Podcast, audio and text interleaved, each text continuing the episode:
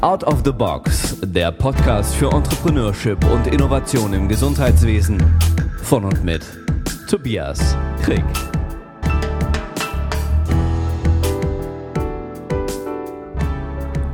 Ja, herzlich willkommen zu einer Sonderfolge von Healthcare Out of the Box. Mein Name ist Tobias Krieg und heute hören wir einen Vortrag von Thoralf Schnell, dem Chief Digital Officer der Universitätsmedizin Greifswald. Du fragst dich jetzt bestimmt, hä, wieso Sonderfolge und wieso kein Interview? Diesmal ist es tatsächlich etwas Besonderes, deshalb Sonderfolge, denn die folgende Folge von Healthcare Out of the Box ist entstanden auf einer Veranstaltung, die wir im Rahmen des sogenannten KHZG Konsortiums gemacht haben. KHZG steht dabei für das Krankenhaus Zukunftsgesetz und das ist, wie viele aus dem Gesundheitswesen wissen, gerade ein sehr heißes Thema. Und deshalb, weil es dabei darum geht, die Krankenhäuser der Zukunft sozusagen zu gestalten, haben wir mit Healthcare Innovations ein Konsortium aus zwölf Herstellern gebildet, die digitale Lösungen für Krankenhäuser anbieten und im Rahmen von diesem KZG auch förderfähig sind. Und dafür haben wir eine Veranstaltung abgehalten, auf der eben auch Thoralf Schnell, der CDO von der Universitätsmedizin in Greifswald, vor Ort war. Genau genommen natürlich nicht vor Ort, sondern das Ganze haben wir digital abgehalten. Und das, was wir jetzt heute hören, ist sozusagen ein Mitschnitt aus dieser Veranstaltung. Thoralf hat uns über die Unimedizin Greifswald und deren Vorgehen im Rahmen des KZG berichtet. Das heißt, diese spezielle Folge richtet sich vor allem an Menschen, die sich damit auseinandersetzen wollen, wie Krankenhäuser den Transformationsprozess und in dem Fall auch den Antragsprozess im Krankenhauszukunftsgesetz gestalten können. Dieses Jahr ist es ein besonders wichtiges Thema. Es gibt, bevor wir jetzt gleich anfangen, noch eine Sache zu beachten. Die Veranstaltung wurde natürlich mit einer Präsentation vorgenommen, also einer PowerPoint genau genommen, die jetzt hier im Podcast nicht sichtbar sein wird. Die meisten Inhalte sind auch ohne die Präsentation verständlich. Wer diese Präsentation gerne haben möchte, der kann sich persönlich nochmal an mich wenden äh, unter der angegebenen E-Mail-Adresse, die auch hier unter der Folge sichtbar ist. Ich wünsche dir jetzt viel Spaß und Erfolg beim Zuhören, beim Lernen, beim sich inspirieren lassen, denn Thoralf hat uns wirklich sehr tiefe Einblicke in die Vorgehensweise in Greifswald gegeben. Vielen Dank an dieser Stelle nochmal an dich, Thoralf. Vielleicht hörst du dir das ja auch nochmal an.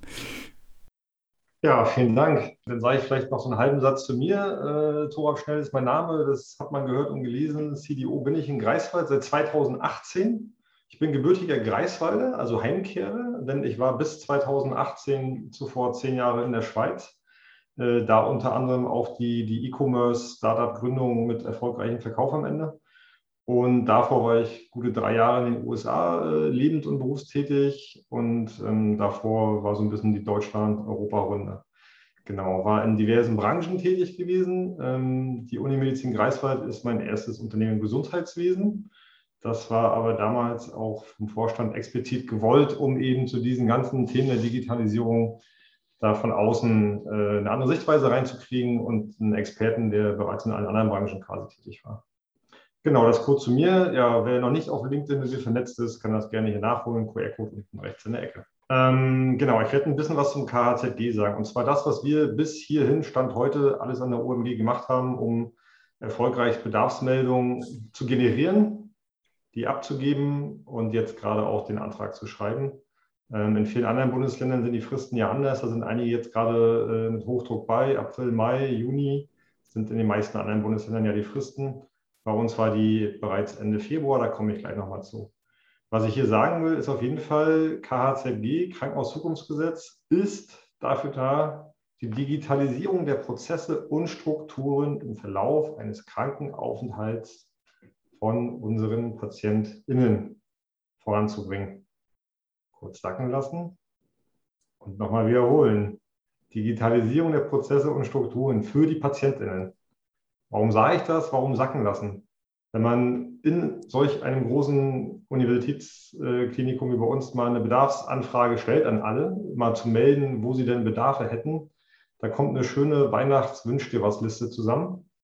Und dann war es natürlich auch unsere Aufgabe, das wieder auf Förderthemen äh, zu fokussieren äh, und auch zu priorisieren. Am Ende kriegen wir nur begrenzt Mittel, komme ich gleich zu. Auch da muss man wieder sagen, ja, was wollen wir denn als erstes Wichtigstes machen?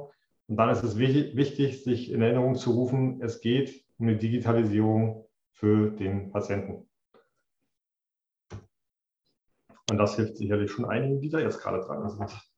Genau, also ich werde einen kurz, kurzen Abriss geben, äh, wie wir da unterwegs waren die letzten Wochen und Monate. Ich werde natürlich was sagen, was äh, wir alles aus meiner Sicht sehr gut gemacht haben und am Ende ein paar Dinge mit auf den Weg geben, was bei der Meldung selbst oder beim Antrag ähm, sehr hilfreich für uns gewesen ist.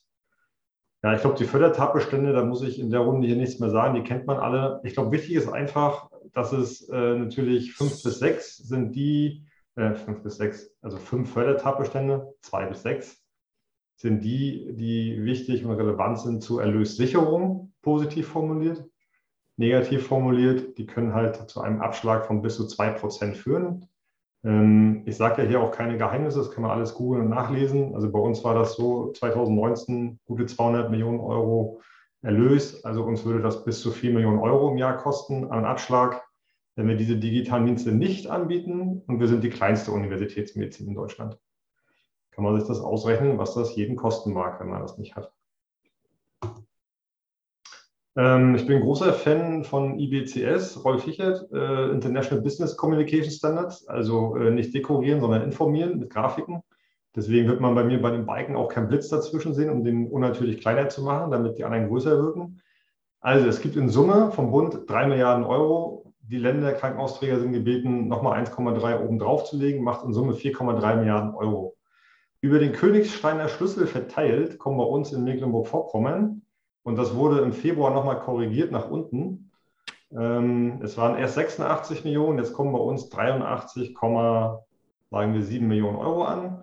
10 Prozent bekommen davon wir zwei Hochschulkliniken, also 8,3 Millionen Euro und die teilen wir uns dann. Ähm, dann hat man mal ein Gespür und ein Verhältnis, ähm, wovon wir intern dann reden. Also natürlich klingelt auch bei mir jeden Tag das Telefon und die E-Mail-Inbox explodiert, weil sich alle Unternehmen, externen Berater und so weiter melden und alles ist förderfähig auf einmal und alles muss man haben wollen und kaufen wollen. So unendlich viel Geld, wie man vielleicht bei 4,3 Milliarden erstmal denkt, haben wir leider gar nicht. Denn das sind bei zwei Hochschulkliniken ähm, mal ungefähr 4 Millionen Euro, die wir hier haben. Genau, dann äh, gab es auch noch, ein, unten ist der Link drin vom BAS, äh, eben als im Februar das nochmal aktualisiert wurde mit dem Königsteiner Schlüssel. Äh, von den drei Milliarden sind ja unterwegs quasi fast 50 Millionen, also 47,9. Die werden da nochmal abgezogen. Die gehen nämlich in sogenannten Gesamtaufwendungen äh, drauf, wollte ich gerade sagen. Also die werden für äh, Aufwendungen benötigt, äh, unter anderem 20 Millionen für einen Negativzins bei der Bundesbank, wo nämlich diese drei Milliarden Euro liegen. Da sind schon mal 20 Millionen weg, einfach so, weil sie halt da liegen. Ähm, und so setzen sich da so ein paar Aufwendungen halt noch zusammen, die dazu führen, dass wir knapp 50 Millionen einfach mal nicht kriegen. Aber das nur am Rande. Also bei uns in MV 8,3 kommen an und bei mir persönlich ungefähr 4. Genau, nur zwei Beispiele. Ähm, die Fördervorhaben kennen Sie, kennt ihr wahrscheinlich alle. Der erste, den habe ich so als Beispiel, weil es gibt Fördervorhaben, die sind also alle enthalten Muss-Anforderungen. Ähm, einige Fördertatbestände sind mit oder ähm, getrennt. Das heißt, eins davon muss ich erfüllen. Deswegen das Beispiel mit der Notaufnahme. Das ist auch so ziemlich der einzige Fördertatbestand, ja, einer von zwei, wo wir nichts eingereicht haben. Denn hier heißt es, die Notaufnahme muss auf dem aktuellen Stand der Technik sein. Wir haben unsere gerade vor einem Jahr neu eröffnet, nach äh, mehreren Jahren Neubau. Ähm, da könnten wir einen grünen Haken ranmachen, haben wir auch getan im Geiste. Wir nehmen natürlich dann aber äh, äh, die Fördermöglichkeiten wahr und haben uns gleich den zweiten vorgenommen, denn wir werden das so dahingehend erweitern, dass wir auch eine digitale Eigenanalyse vor Ort ermöglichen wollen. Also hier mit oder getrennt muss man einen erfüllen. Dann gibt es natürlich andere Fördertatbestände, die deutlich komplexer sind. Ich glaube, der größte und komplexeste ist aus unserer Sicht das Patientenportal. Äh, geht auch über mehrere Seiten, Seiten in der Richtlinie, beinhaltet eigentlich die komplette Patient Journey, also von äh, bevor ich im Krankenhaus bin, während ich im Krankenhaus bin und danach, wenn ich wieder raus bin. Also Aufnahmemanagement, Behandlungsmanagement, Entlassüberleitungsmanagement und noch weiter gedacht, äh, PROMS äh, fällt da ja auch ab und zu mal wieder als Schlagwort, Patient Reported Outcome Measures. Also auch die Jahre danach immer noch mal zu fragen, wie geht es denn im Knie oder der Hüfte. Genau, da ging der Alarm bei jemand los, äh, heißt, ich rede schneller. genau, kurz, kurz der Zeitplan. Ähm, oben habe ich mir bei uns intern auch gesagt, es gibt eine Zeitschiene, die äh, aufgrund Gesetz und Fonds vorgegeben sind. Und dann gibt es noch eine zweite, nämlich zum Reifegrad, zur Messung, wo wir zweimal nachweisen müssen, mindestens aus meiner Sicht, dass wir irgendwo gestanden haben und dann irgendwo uns hinentwickelt haben. Einmal im Juni dieses Jahr der initiale Aufschlag und dann im Juni 23. Wenn man weiß, dass man ab 25 ja eventuell äh, bestraft wird mit Erlösabzug, dann gehe ich davon aus, dass auch in 25, 26 nochmal eine prüfen wird, ob wir dann diese Dienste überhaupt haben. Ansonsten, woher soll er wissen, ob er mir was abziehen soll? Also es wird wohl nicht bei zwei Prüfungen bleiben, sondern es wird sicherlich noch ein paar in, in den Folgejahren äh, ebenfalls geben. Dann haben wir persönlich natürlich nicht erst äh, im Dezember 20 angefangen. Wir hatten natürlich die Jahre davor auch schon äh, eine UMG-Strategie.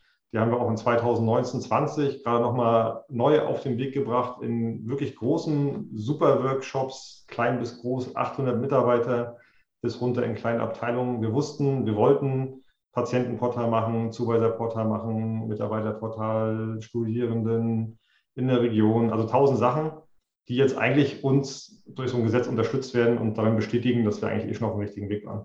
Wir hatten auch im August letztes Jahr einen Austausch bei uns hier im Digital Health Hub mit dem HIH zusammen aus Berlin, wo Ecki Österhoff schon mal da war und uns über den Referentenentwurf aufgeklärt hat.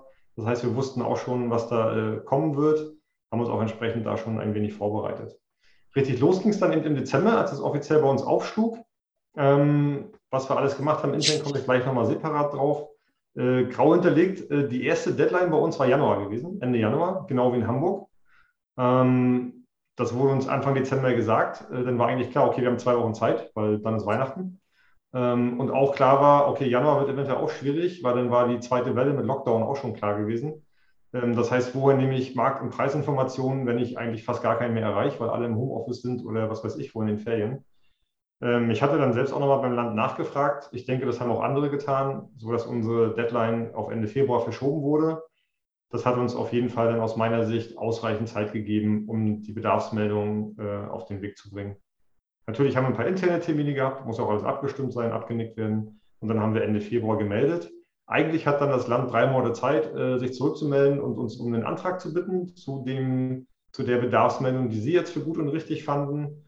Ähm, das haben wir jetzt schon im April bekommen, mit dann nicht Mai, September Deadline für den Antrag, sondern auch Ende April. Ähm, ist einfach mal so. Jetzt dann nicht spekulieren, ob das mit Wahlen und vorher erledigen und was auch immer zu tun hat, aber wir reichen bis Ende April unseren Antrag ein. Genau, und dann wissen wir, dass es die äh, Mitte bis Ende Jahr die Länder beantragen können und dann wahrscheinlich Anfang nächstes Jahr geben wird das ist auch wieder so ein Punkt. Wir als Unimedizin denken, das können wir ganz gut handeln, äh, vor allem unterjährig, um schon mal anzufangen. Förderbeginn ist ja eigentlich rückwirkend ab 2. September letzten Jahres. Für andere Häuser mag das durchaus ein Problem sein. Die werden eventuell nicht anfangen, bevor sie das Geld wirklich auf dem Konto haben, weil sie sich vielleicht auch einfach nicht leisten können. Da komme ich aber nochmal zu, wenn wir nachher bei den Risiken und den möglichen Flaschenhalsen sind, die sich da eventuell auftun werden. Ja, ähm, ich sage aktuell mehr gerne Digitalisierung und Steroids. Klar, äh, Corona-Pandemie, Rückenwind, äh, uns fallen 16 bis 20 Jahre nicht tun oder nicht ausreichend tun auf die Füße. Alles müsste am besten digital und smart gerade sein, ist es aber leider nicht immer. Äh, und deswegen sind wir beim KZG, sage ich jetzt immer, äh, Project Management on Steroids. Ähm, denn was waren die sieben Erfolgspunkte, die wir uns äh, angeguckt haben? Wir haben uns natürlich überlegt, äh, in der Bedarfsermittlung, was ist unser Ziel? Welche Organisation brauchen wir aktuell, um da möglichst schnell hinzukommen? wichtig, wichtig, wichtig, transparent, offen kommunizieren, Informationen schnellstmöglich weitergeben, dass die anderen alle mit dabei sind. Den Auftrag selber zu klären, also auch den Leuten zu erklären, warum führen sie das aus, wo kann die Reise hingehen. Aus meiner Sicht eben immer diese Positivformulierung. Man hat die Möglichkeit, Fördermittel zu bekommen für ein Vorhaben seiner Wahl, beziehungsweise was man vielleicht eh schon machen wollte, was jetzt in die Richtlinie reinpasst oder was wir einfach wirklich machen wollen, weil es einfach innovativ ist und toll ist wie ein Portal halt. Ähm, ja, Schlüsselstellen definieren, daran holen, Promotoren, der Vorstand muss dabei sein, das muss von oben angesagt werden, damit auch einige mitziehen. Risiken von vornherein mit berücksichtigen, komme ich gleich zu, wie man auf einen halbwegs guten Preis kommt äh, bei der Mitteleinreichung. Und natürlich mit dem Land im Austausch, wir in MV, sehr, sehr kurze Wege. Äh, hier sind es die üblichen 50, 100 Verdächtigen, da kann man jeden mal schnell anrufen beim, äh, beim KGMV, also der Krankenhausgesellschaft in MV, eine Frage stellen, beim Land selber äh, direkt am Telefon, direkt die Antwort und man kann weiterarbeiten am Antrag. Das heißt, was haben wir äh, grob gemacht? Ähm, strukturiert vorgegangen, vom 1. Dezember bis Ende Februar natürlich. Und ich habe es kleiner vorgeschrieben, konsequent.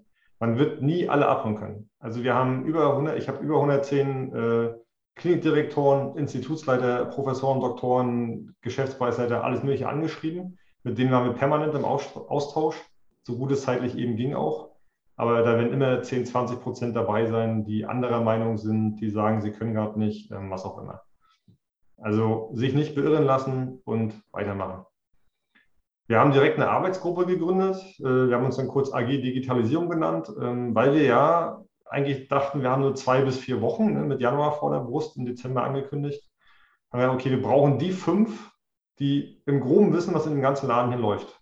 Das ist am Ende der CIO, also der IT-Leiter, der weiß, was alles an Lösungen schon da ist, der weiß, was geplant ist, beziehungsweise gerade in Umsetzung ist. Unseren CMIO, also Medical Information Officer, der hat im Prinzip in der Krankenversorgung grob im Überblick äh, alle Prozesse und alles, was irgendwie man besser machen könnte, was schon in Projekten drin steckt an Prozessoptimierung und so weiter. Natürlich unseren Finanz- und Controllingleiter, der ist immer spätestens über alles informiert, weil irgendeiner muss das Geld ja freigeben, äh, inklusive Drittmittel, Forschung und Lehrprojekte. Äh, natürlich unser Projektmanagement und die Leitung dort und äh, ÖK, OEK, OEEK, also Organisation Entwicklung der Krankenversorgung äh, im ärztlichen Vorstandsbereich. Und mir dazu äh, sind es dann sechs. Und so haben wir gedacht, wenn wir uns zusammentun, dann wissen wir im Groben alles, was wir haben, wo wir dran arbeiten oder wo die Lücken sind, was wir brauchen. Denn das ist ja ein wesentlicher Punkt in der Bedarfsmeldung zu ermitteln, wo sind unsere Lücken, wo müssen wir wirklich Anträge schreiben. Natürlich haben wir alles verfolgt, was an Veranstaltungen damals angeboten wurde und teilweise läuft. Wir haben alle zeitnah darüber informiert, wie schon gesagt, Informationen transparent weiterleiten, großen E-Mail-Verteiler angelegt, viel telefoniert. Wir haben Zoom-Webinare gemacht. Einfach im Sinne, ich rede drüber, erzähle es allen, erkläre alles und wer sich einschaltet, schaltet sich ein und dann haben es alle gehört, die möchten. Da waren in der Regel 70 bis 100 Leute dabei gewesen. Also es wurde sehr, sehr gut angenommen. AKA ist unser ähm, Ausschuss für klinische Angelegenheiten. Da bin ich hingegangen, zweimal habe das Thema vorgestellt, IT-Kommission und so weiter. Also in kurzen Zeiten, in, in wenigen Tagen, Wochen, alle Veranstaltungen abgeklappert, alle abgeholt. Dann haben wir interne Termine angeboten. Also alle haben von uns ein Formular bekommen, zeige ich gleich kurz intern, wie wir das gemacht haben. Ähm, und wir haben dann auch angeboten IT-Sprechstunden. Wieder Zoom, Termine, 20 Minuten, Zeitslots. Äh, die Professoren konnten die buchen ne, über einfach Doodle, Fudel, äh, Liste. Und dann konnte der Professor, so sahen unsere internen Formulare aus, als Teaser-Vergleich, der kam mit seinem Zettel in die IT-Sprechstunde. Die ITler hatten den vorher schon. Die haben gefragt, okay, du willst dieses, jenes, solches. Habe ich das richtig verstanden? Hast du an den Server gedacht? Brauchst du noch ein Kabel? Wie sieht es mit Arbeitsplatz aus? Dinge, die normalerweise gerne mal einer vergisst. Wir kennen das aus der Realität und Praxis, äh, wenn man einen Professor fragt, du äh, Bedarfsmeldung, der ruft drei Anbieter an, der sagt, du äh, Software ungefähr 200.000, stell mal ein. Das ist es halt nicht. Also hätten wir es so gemacht, dann wären wir beim halben Betrag wahrscheinlich rausgekommen. Also es ist die Software, es ist die Hardware, vielleicht Testentwicklungssystem, Produktivsystem, zwei bis drei Systemlandschaft, ähm, wenn ich Leute brauche, äh, dann muss ich auch noch Arbeitsplätze schaffen, dann brauche ich neue Räume, also hängt viel mehr dran. Das haben wir alles gleich mit berücksichtigt. In der IT-Sprechstunde, die 20 Minuten haben wirklich sehr gut gereicht. Die wesentlichen Fragen waren geklärt, auf jeden Fall abzugeben. Und das war unser Ziel. Dann haben natürlich bei uns alle wesentlichen Personen in der IT ähm, die BAS-Schulung besucht, online, bisschen Zeit nehmen, durchklicken. Am Ende gibt es den Zettel, den man rechts sieht. Ähm, wir haben es natürlich ständig mit allen bei uns abgestimmt. Also auch eine wesentliche Aufgabe von mir, wie gesagt, mit den Strategieabteilungen, mit den Controlling-Abteilungen. Äh, wir haben nicht nur ein Weihnachtswunschkonzert gemacht, wir haben das gleichzeitig alles immer mit in die Investitionsplanung integriert, weil uns auch klar war, bei so einem Weihnachtswunschkonzert, äh, wir werden nicht die Mittel bekommen. Man hat ja gesehen, was wir kriegen, vier Millionen ungefähr. Wir sind, ich glaube, vier bis fünfmal so viel hatten wir an Bedarfsmeldungen. Wir haben das alles direkt in Investitionsplanung, deswegen ja auch oben FCO, der Leiter immer dabei, integriert, sodass alles, was nicht gefördert wird, wir aber wissen, wir per Gesetz bedienen müssen, auch jetzt schon in der Investitionsplanung ist und wir auch entsprechend sowieso machen werden. Woher auch das Geld dann kommt. Wir werden es finden. Genau, und der Austausch mit dem Land hatte ich gesagt. Was haben wir gemacht? Wie gesagt, ich habe intern äh, schnell äh, in so einem, eine halbe Stunde irgendwie ein Word zusammengestrickt als Template, habe mir dazu bereits die Anträge angeguckt. Äh, ich will die Professoren, ne, die haben anderes zu tun. Teilweise stehen die da so mit Handschuh und Herr Schnell, wissen Sie, wo Sie mich gerade erreichen? Ja, ich brauche bis morgen aber von Ihnen Input, weil Bedarfsmeldung. Wichtig, die nächsten vier Jahre mehrere Millionen. Ja, hm, heute Nacht, ich gucke dann nochmal. Das heißt, wir haben da gleich ein paar Sachen vorweggenommen. Natürlich haben wir abgefragt, zu welchem Fördertatbestand glaubst du, dass das passt? Wir haben die Informationen nicht plump mitgeschickt, also nicht ein Gesetz und irgendwie 80 Seiten Richtlinie, sondern ich habe das in einem Excel aufbereitet, dass man direkt filtern kann. Ein Patientenportal muss Kriterien, dann bleiben sechs übrig. Habe ich, habe ich, habe ich. Ah, hier habe ich, glaube ich, Bedarf. Schreibe ich dem schnell mal was zu. Ja, also ähm, das strukturiert aufgearbeitet, haben die mitbekommen in der in der E-Mail-Information und dieses Template. Sag mir Förderbestand, wo du hingehörst. Wie heißt denn deine Maßnahme? Nennen wir einen Projektleiter. Äh, unsere Erfahrung hier persönlich vor Ort ist immer Projektleiter finden äh, ganz schlimm. Also fast unmöglich immer in einem Krankenhaus, weil alle sagen, ja, ich bin Pflege, ich bin Arzt, ich habe anderes Tagesgeschäft irgendwie. Aber wenn man halt ein paar Millionen haben will, dann darf man ruhig bei sich auch zumindest einen fachlichen, inhaltlichen Projektleiter mal benennen. Natürlich kriegt jeder einen aus der IT einen technischen Projektleiter zugestellt. Aber benennen uns ein, benennen uns mögliche Partner. War auch ein Hinweis vom Land gewesen. Mensch, äh, nicht nur alleine Unimedizin, ich will, ich will, ich will rumschreien, sondern doch bitte auch gerne sagen, in der Region, regionale Versorgung, wer ist ein möglicher Partner, ähm, wer vielleicht der eine beantragt Unit-Dose, den anderen beliefert ihr dann, der macht dann vielleicht einen technischen Teil. Also wo kann man auch Synergien in so einem Flächenland äh, auch finden? Also gib bitte gleich mögliche Projektpartner mit an mach eine kurze Beschreibung deines Projekts, das du vorhast, was in die Box hier reinpasst. Denn äh, das ist das Doppelte von dem, was in der Bedarfsmeldung reingeschrieben wurde. Also vollkommen ausreichend, mehr muss da nicht rein. Gerne Bezug nehmend auf das, was in den Kriterien drin steht auch. Und dann haben wir eine entscheidende Stütze, das haben wir in den IT-Sprechstunden gemerkt gegeben. Wie komme ich denn auf eine Summe, die ich nennen soll? Gefragt wird in der Bedarfsmeldung nach einer Gesamtsumme. Wir haben aus den Anträgen direkt die fünf Zeilen übernommen und gesagt, okay, denk mal nach, was kosten die Software? Ein Anrufhersteller, der sagt dir ungefähr.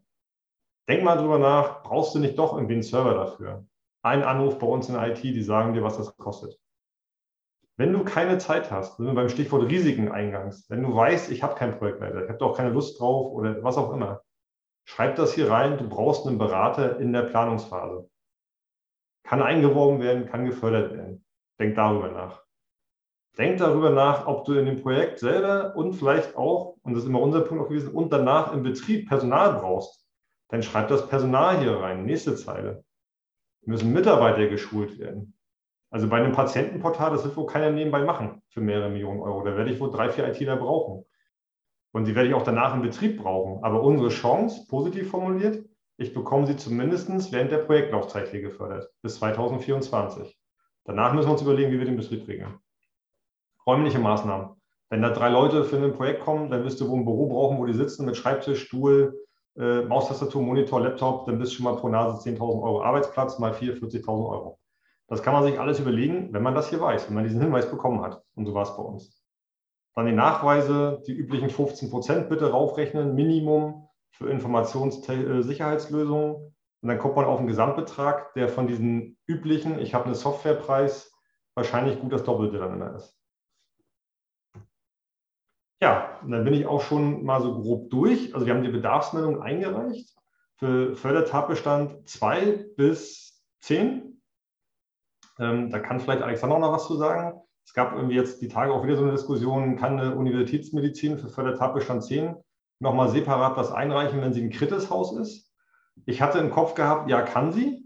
Ich habe mich mehr gefragt, wo habe ich es denn gelesen, wo habe ich es denn gelesen, wo habe ich es denn gelesen? Und gelesen hatte ich es beim Bundesamt für soziale Sicherung, beim BAS auf der Seite.